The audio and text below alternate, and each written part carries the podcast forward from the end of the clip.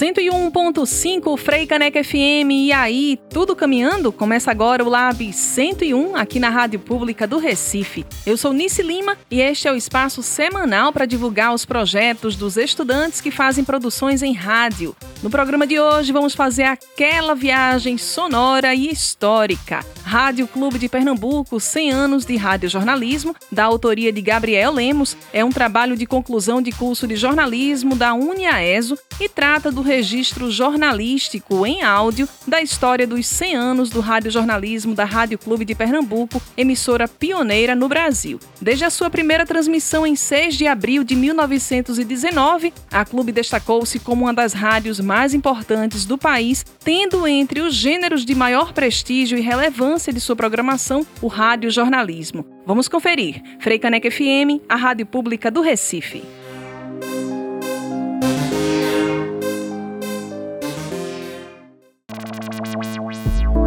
Frei Caneca FM.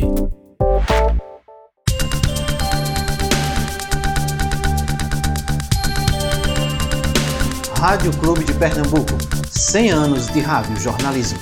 O pioneirismo da antiga PRA8, as primeiras notícias, os famosos noticiários, as grandes coberturas e o radiojornalismo de hoje.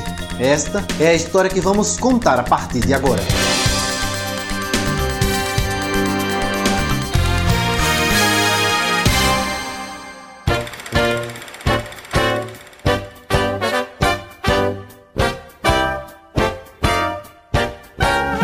Rádio Clube de Pernambuco fez a sua primeira transmissão no dia 6 de abril de 1919 com prefixo de PRA8. Por isso, é apontada em diversos livros, jornais e revistas como a primeira emissora de rádio do Brasil e da América Latina. Estudiosa do tema, a jornalista pernambucana, doutora em sociologia e mestre em comunicação Sheila Borges enaltece o pioneirismo da Rádio Clube. A Rádio Clube ela foi precursora em todos os sentidos. Né? Ela foi inaugurada em 6 de abril de 1919, ainda como um clube de amadores, né? de radioamadores, e que só depois é que viria, é, por volta de 1923, a ser organizada como uma emissora, né? passando da recepção radiotelegráfica para a radiodifusão. Então, a Rádio Clube, para a história do rádio no Brasil, ela é a pioneira, como é conhecida, e ela é fundamental para o legado do radiojornalismo no Brasil. Em um estudo de 1971, o pesquisador Walter Sampaio identifica as duas primeiras transmissões radiofônicas brasileiras. No Recife, em 6 de abril de 1919, com a fundação da Rádio Clube de Pernambuco, e no Rio de Janeiro, na primeira transmissão oficial de rádio no país, no dia 7 de setembro de 1922, nas comemorações da independência. Mais uma vez, a professora Sheila Borges enfatiza o protagonismo do Estado e da PRA8. Eu acho que a história do rádio no Brasil, ela passa por Pernambuco fundamentalmente porque eu fico com aqueles estudiosos que afirmam que a Rádio Clube foi a primeira rádio do Brasil, né? porque tem um grupo que diz que a primeira rádio foi uma rádio que teve no Rio de Janeiro, mas eu eu assim nos meus estudos eu acato as, as os argumentos de quem defende que a primeira rádio foi a Rádio Clube. O fato é que de lá para cá já se passaram mais de 100 anos. As primeiras décadas foram marcadas por muito amadorismo. As transmissões normais, contínuas, só aconteceram a partir da década de 30, mas a marca do pioneirismo continuou.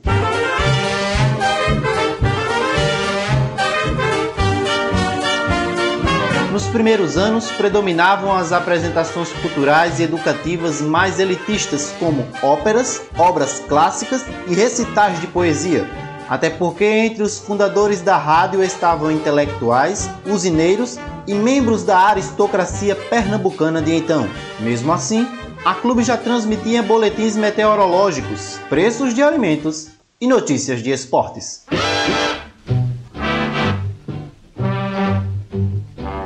Outro pioneirismo foi a criação do primeiro jornal falado, a PRA8 teria sido a primeira emissora a se preocupar em apresentar as notícias de forma mais adequada à linguagem radiofônica.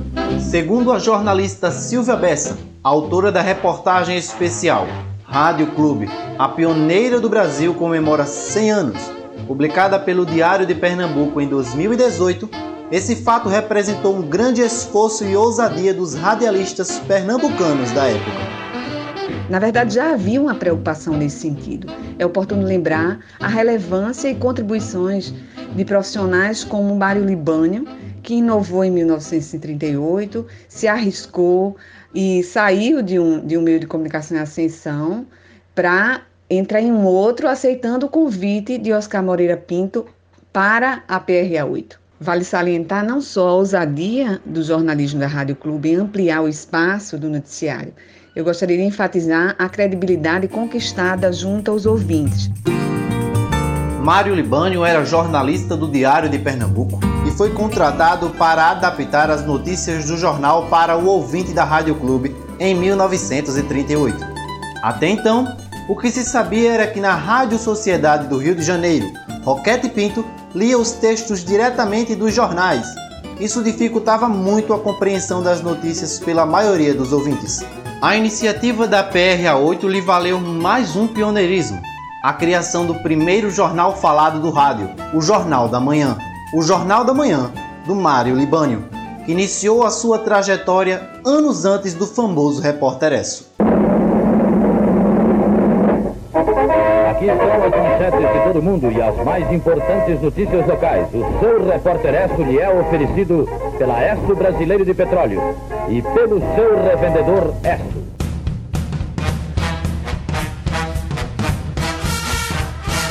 O Repórter Esso foi criado por uma agência de publicidade dos Estados Unidos. Ele chegou ao Brasil em 28 de agosto de 1941 através da Rádio Nacional do Rio de Janeiro. O boletim teve grande audiência principalmente por transmitir informações da Segunda Guerra Mundial, produzidas pela agência norte-americana de notícias United Press. Suas transmissões aconteceram nos cinco principais centros políticos do país até 1968: Rio de Janeiro, São Paulo, Belo Horizonte, Recife e Porto Alegre. Na programação da Rádio Clube, o Repórter Esso estreou em 19 de julho de 1942 eram quatro boletins de segunda a sábado e um aos domingos. O programa tinha o patrocínio da maior empresa norte-americana de petróleo da época, a Standard Oil, chamada no Brasil de Esso Brasileira de Petróleo.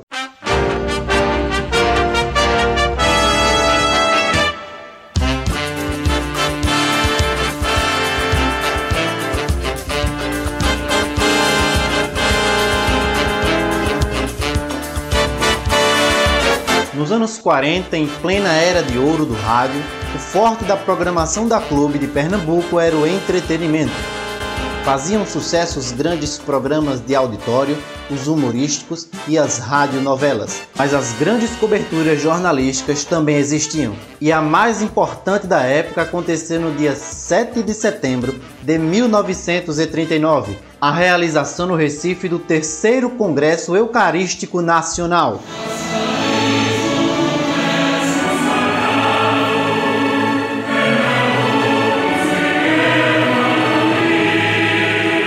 Oficial do Congresso foi composto por Dom Aquino Correia, bispo de Cuiabá. O evento católico marcou a inauguração do Parque 13 de Maio, com a presença do cardeal Eugênio Pacelli, o futuro Papa Pio XII.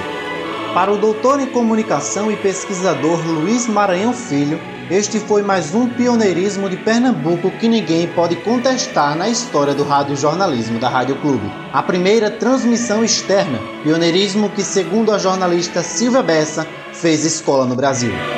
A minha experiência de ter investigado e redigido uma longa série de reportagens sobre a Rádio Clube para o Diário Pernambuco foi única.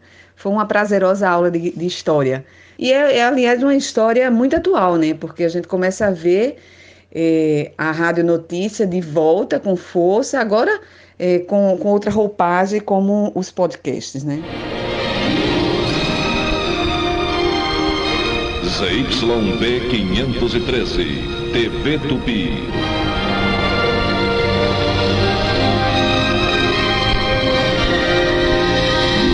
No ar, um mundo de atrações.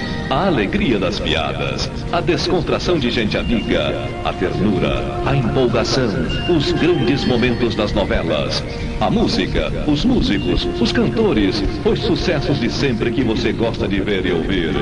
A verdade das notícias, o suspense, o mistério, a ação da linha de filmes.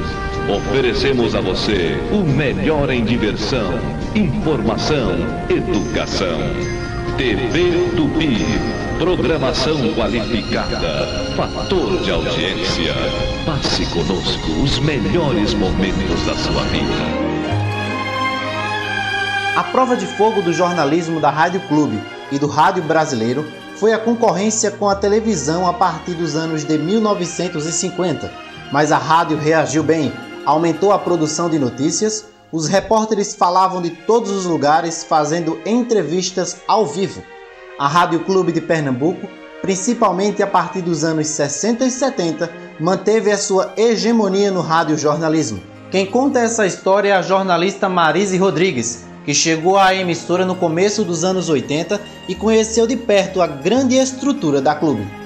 Naquela época, todo o conteúdo era produzido por uma enorme equipe de jornalistas e radialistas que cobria de tudo, né? Desde comunidade, a greves, na época que era muito efervescente, os problemas de greves, até solenidades no Palácio do Campo das Princesas, Assembleia Legislativa, julgamentos, Bolsa de Valores, se fazia de tudo. Então tinha repórter para todas as coisas. Marise esclarece como era distribuída a equipe de profissionais. Havia repórteres especialmente para policial, né, o setor policial, repórter especial de política, que cobria a Câmara e a Assembleia, repórter para o Tribunal de Justiça, que cobria os julgamentos, as informações dos processos mais importantes, repórter dos principais hospitais os maiores hospitais de emergência do estado, é, repórter para a comunidade, uma viatura com alto-falante enorme, tipo esses que se usava em política, que percorria os bairros, as comunidades, falando dos problemas, e ali, aquele repórter, quando estava passando o seu flash, a população estava ouvindo, né? Havia uma amplificação daquela informação pelas bocas do alto-falante e a comunidade participava, juntava gente, era bem interessante. Havia repórter também é, no aeroporto do, dos Guararapes, onde ficava para dar muitos furos de quem chegava importante, políticos ou, ou personalidades, quem saía, enfim, era uma fonte muito forte de informações quentinhas. As grandes coberturas continuaram sendo uma marca do rádio jornalismo da Rádio Clube, uma experiência vivida pela jornalista Rosa Falcão, que iniciou sua carreira de repórter na emissora. O jornalismo da Rádio Clube realizou grandes coberturas ao vivo de fatos que aconteceram em Pernambuco. É, eu destaco o julgamento dos acusados no escândalo da mandioca, cuja transmissão foi feita ao vivo da sala do júri do Tribunal de Justiça de Pernambuco. Além da transmissão ao vivo, foram feitas entrevistas exclusivas com personalidades do mundo político e jurídico local. O escândalo da mandioca foi o desvio de um bilhão e meio de cruzeiros da agência do Banco do Brasil do município de Floresta, no sertão pernambucano, entre junho de 1979 e março de 1981. Sendo o rádio o primeiro meio eletrônico de comunicação do mundo e a Rádio Clube de Pernambuco a primeira emissora de rádio da América Latina, pode-se dizer que as inovações tecnológicas não demoravam a chegar por aqui. Marise Rodrigues, que foi repórter, redatora e editora da Clube no fim dos anos de 1970, lembra da incorporação dessas novidades, muito trabalhosas se comparadas com os recursos de hoje. Os equipamentos naquele tempo eram gravadores enormes, a gente chamava de piano. Eles tinham cerca de dois palmos de comprimento, com teclas. A gente, para gravar, utilizava duas ou três teclas ao mesmo tempo para ligar e gravar em fitas cassetes. E os gravadores eh, foram reduzindo o tamanho de reportagem, né, para gravadores cada vez menores fácil de manusear e de fazer suas reportagens. As máquinas para escrever as matérias, quando a gente voltava da rua, eram máquinas mecânicas, máquinas de escrever mecânica. Muito depois é que surgiu as máquinas elétricas, que já ajudavam um bocado, porque tinha como apagar os erros, né? E na máquina antiga, não. Você errava um texto, entrava o papel, começava tudo de novo. E era feito dessa maneira. As novas ferramentas melhoram não apenas a redação e as transmissões ao vivo, mas também a gravação e edição dos programas, como destaca a jornalista Marise Rodrigues. Foi um, um salto muito grande eh, que houve na evolução, foram, eh, foi com relação às fitas de, de reprodução do, dos programas de jornalismo. Então, as fitas eram fitas de carretel, carretel enorme, tipo tamanho de um CD, ou melhor, tamanho de um LP, aqueles antigos discos LP. E essas fitas de rolo magnética, elas eram editadas todos direitinho no mesmo, na mesma posição, não podia mudar, como hoje, que você com o software de áudio eh, no computador edita para cima, para baixo, muda a voz, faz tantas outras coisas. Então, eram reproduzidas eh, nessas fitas de rolo, não só o principal noticiário, quanto também outros noticiários que se tinha importante. Então, depois da, houve uma evolução estúpida dessas fitas, é, desses carretéis, para o que se chamava de cartuchos. Cartuchos eram equipamentos também com uma fitinha magnética menorzinho e ali se gravava também os programas partidos em pedaços, então cartucho 1, cartucho 2, cartucho 3, dependendo do que você fosse soltar naquele momento. Então, havendo alguma necessidade de uma edição de última hora, se facilitava e muito. Foi uma evolução incrível que houve do, das fitas para os cartuchos. E o MD, MD era o mini disco, e daí só depois chegou o CD, que foi usado por muito tempo antes da internet chegar, que ajudou nas edições em geral. Clube de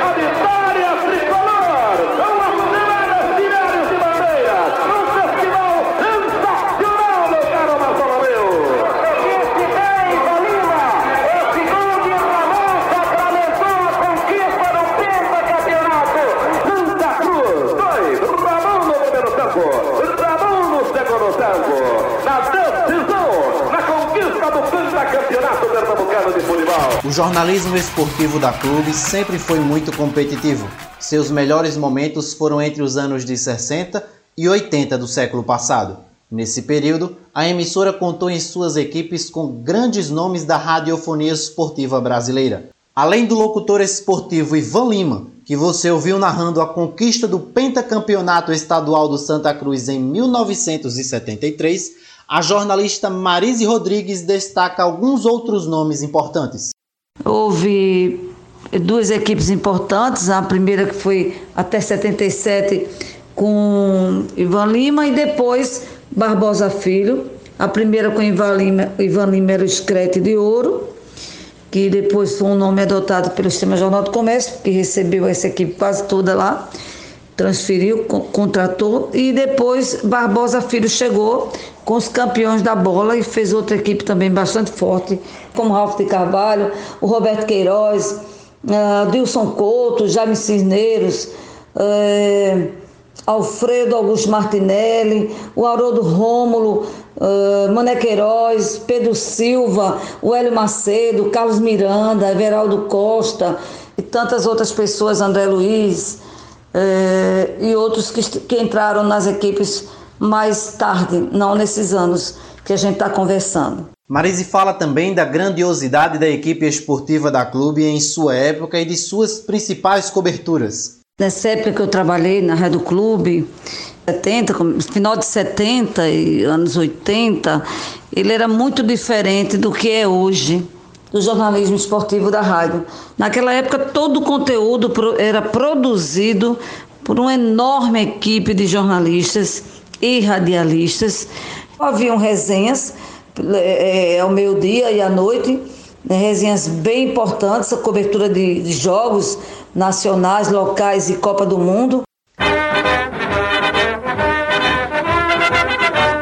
Música, utilizada como tema ou característica da resenha esportiva Bola ao Centro, ficou muito famosa.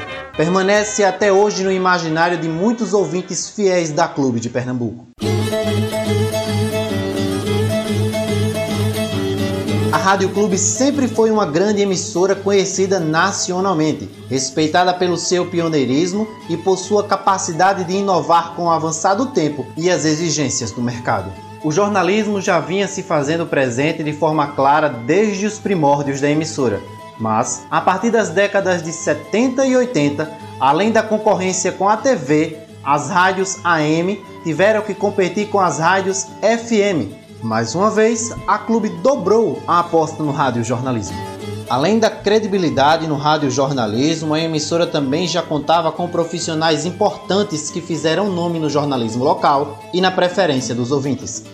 É o caso de Edilson Torres. Ele foi repórter, locutor noticiarista e chefe do departamento de jornalismo da clube nos anos 70 e 80. A jornalista Alexandra Torres, filha de Edilson, destaca a importância do pai para a construção do radiojornalismo da Rádio Clube. Edilson foi chefe de redação durante muito tempo, coordenava uma equipe só pela manhã, que tinha cerca de oito repórteres.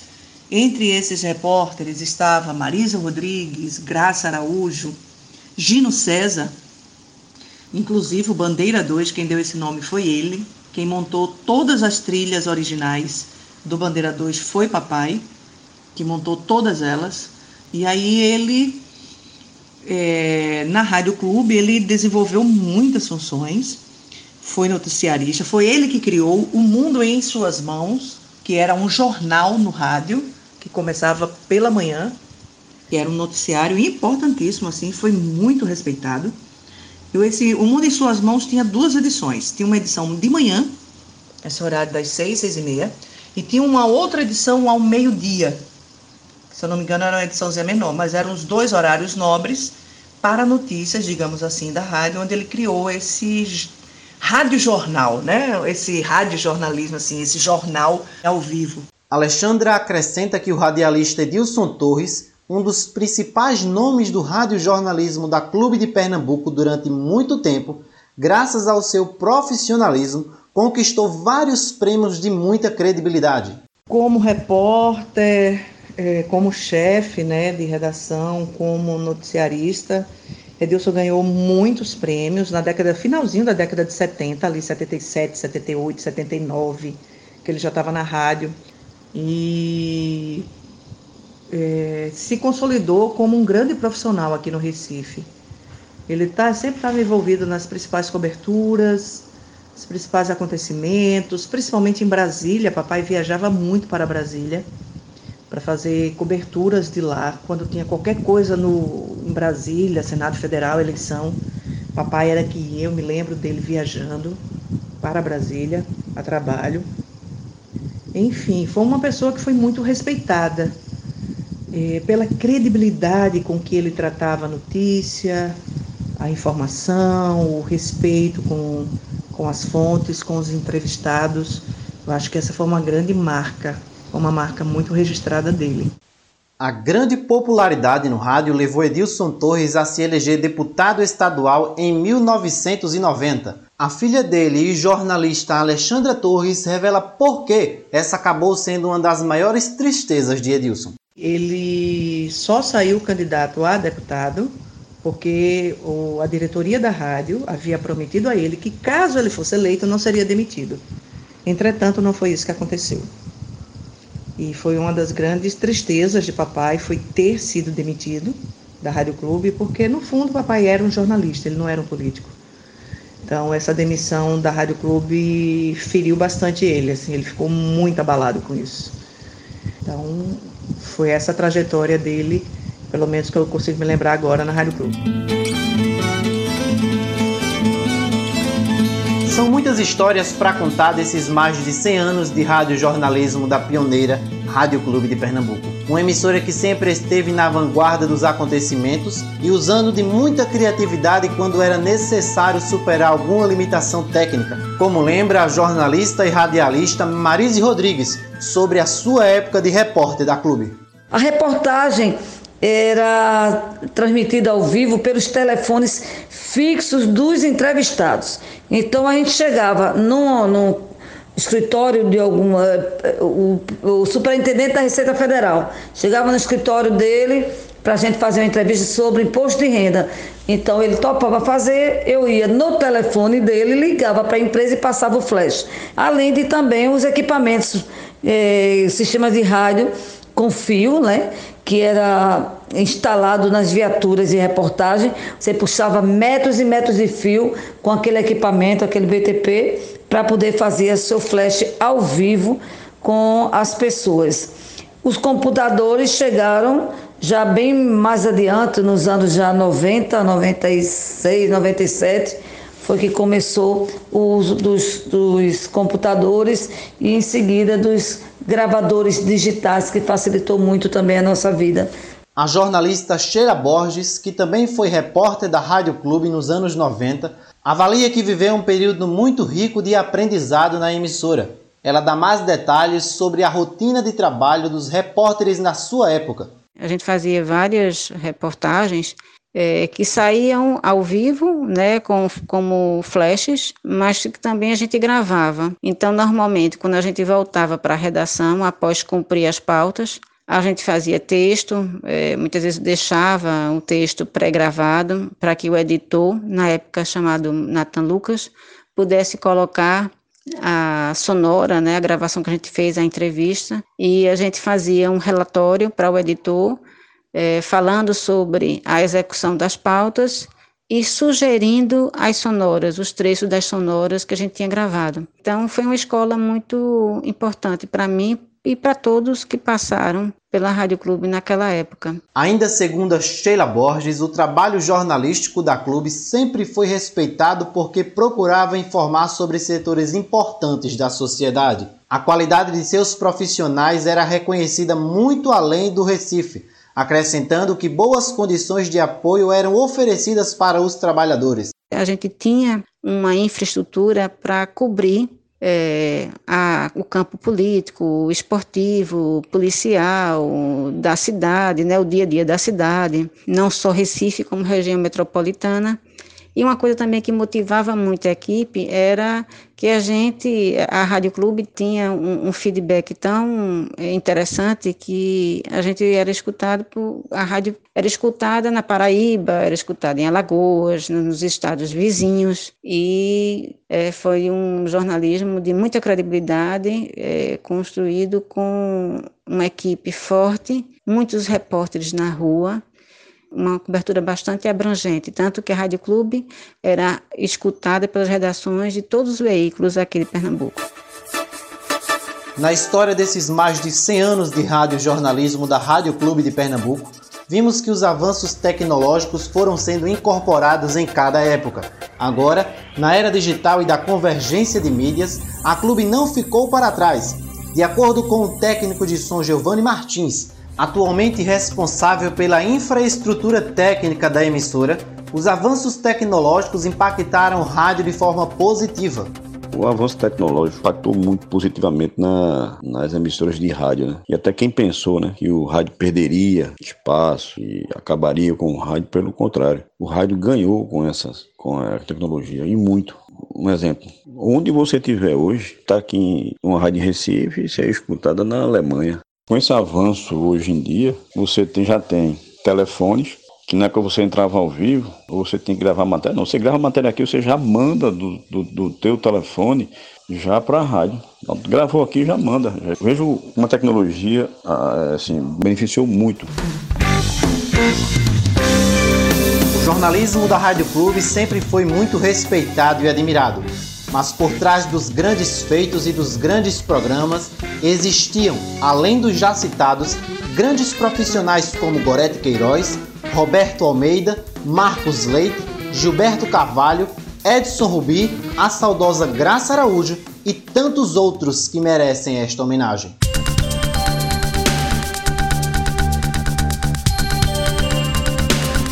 Áudio documentário Rádio Clube de Pernambuco 100 anos de rádio jornalismo. Projeto experimental em jornalismo do Centro Universitário Barros Melo. Produção, edição e locução de Gabriel Lemos. Orientação do professor Marcos Araújo.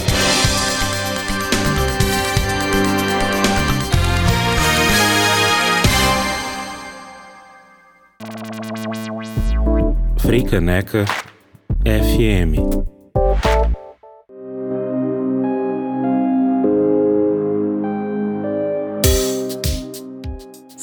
101.5 Frei Caneca FM, você ouviu Rádio Clube de Pernambuco, 100 anos de rádio jornalismo, com testemunhos de jornalistas e de outros profissionais que ajudaram a construir a história da conhecida PRA8, como era chamada a atual Rádio Clube. O Lab 101 é o espaço para divulgar os trabalhos produzidos por estudantes que curtem produção radiofônica. No nosso site www.freicanecfm.org tem o passo a passo de como enviar a sua produção em rádio para ser veiculada aqui. Em caso de dúvidas, envie e-mail para lab101.freicanecfm.gmail.com. Eu sou Nice Lima e este foi o Lab 101 deste domingo. O programa também tem produção de Amaury Lins e edição de Kleber Lemos. Nos encontramos no próximo Lab 101, domingo, às 9 da manhã. Até lá! Freicaneca FM, a rádio pública do Recife.